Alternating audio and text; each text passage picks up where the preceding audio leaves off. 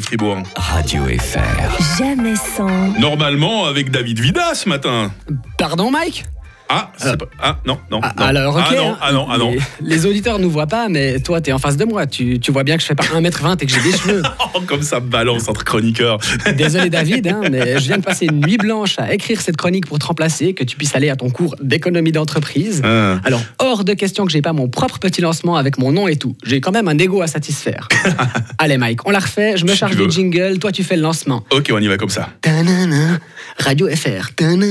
Jamais sans. Adrien Ce matin. Coucou tout le monde. Salut, Mike. Salut Adrien. Je suis très content d'être avec vous ce matin pour vous présenter un petit bijou de chronique sur lequel je bosse depuis bah, hier soir donc. ce matin, on va parler d'ego et de bêtises humaines. Oula, il y a du boulot. Hein. Parce que j'ai découvert l'ampleur de mon propre ego pendant les vacances. J'étais dans une ruelle sombre de Lausanne un soir et...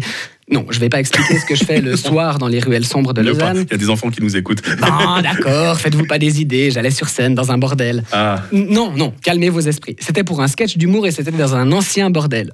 Oh, c'est pas de ma faute, hein, si c'est à la mode de transformer des, anci- des anciennes trappes à cul en comédie club. C'est la loi de l'offre et de la demande. Et monsieur Vida, vous étudiez ça à ton cours d'économie d'entreprise? Bref, j'ai pris conscience de mon ego au moment où, le regard plongé sur l'écran de mon portable, paf, je me prends une volée monumentale sur un escalier gelé. Première réaction, très humaine mais très conne aussi, je contrôle si quelqu'un m'a vu. Ah ouais, Et ce, humain, avant même de contrôler si je vais bien. Parce qu'on le connaît, ce moment où un témoin court demander si tu vas bien, euh, et nous répondons avec notre fierté, un grand sourire et une côte fêlée. Oh, ouais, ça, ça va très bien. Je, je- je reste allongé parce que. euh, pa- parce que je cherche ma lentille de contact. Oh, bah laissez-moi vous aider. Non, merci. Barrez-vous. Laissez-moi pleurer dignement. Alors, Dieu merci, ce soir-là, personne m'a vu m'étaler comme une merde.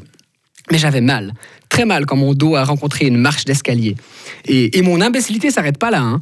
Mon, mon réflexe en tombant, c'était de Ah. tendre le bras en l'air pour sauver mon téléphone. ah bah oui, obligé. Ah bah oui, hein. qu'est-ce qu'une colonne vertébrale comparée à un iPhone hein On est quand même bien con à vouloir rester digne et à trouver des excuses bidons.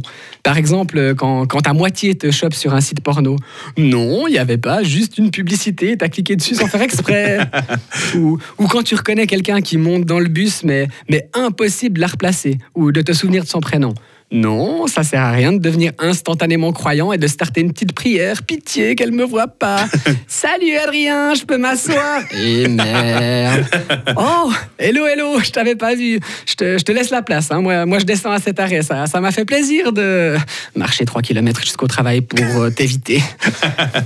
On est vraiment bien peu de choses avec nos égos surdimensionnés. Mais si on veut vraiment être digne, acceptons nos faiblesses, acceptons d'avoir euh, oublié un prénom, acceptons d'être aidé quand on s'est brisé le dos dans l'escalier en sauvant notre téléphone, et acceptons qu'un bon petit porno de temps en temps, Oh. bordel, ça fait du bien. Bonne journée Adrien. Ça m'a fait plaisir journée. de te, te revoir. Radio FR. Jamais sans. Jonathan demain matin à la même heure et Pink tout de suite sur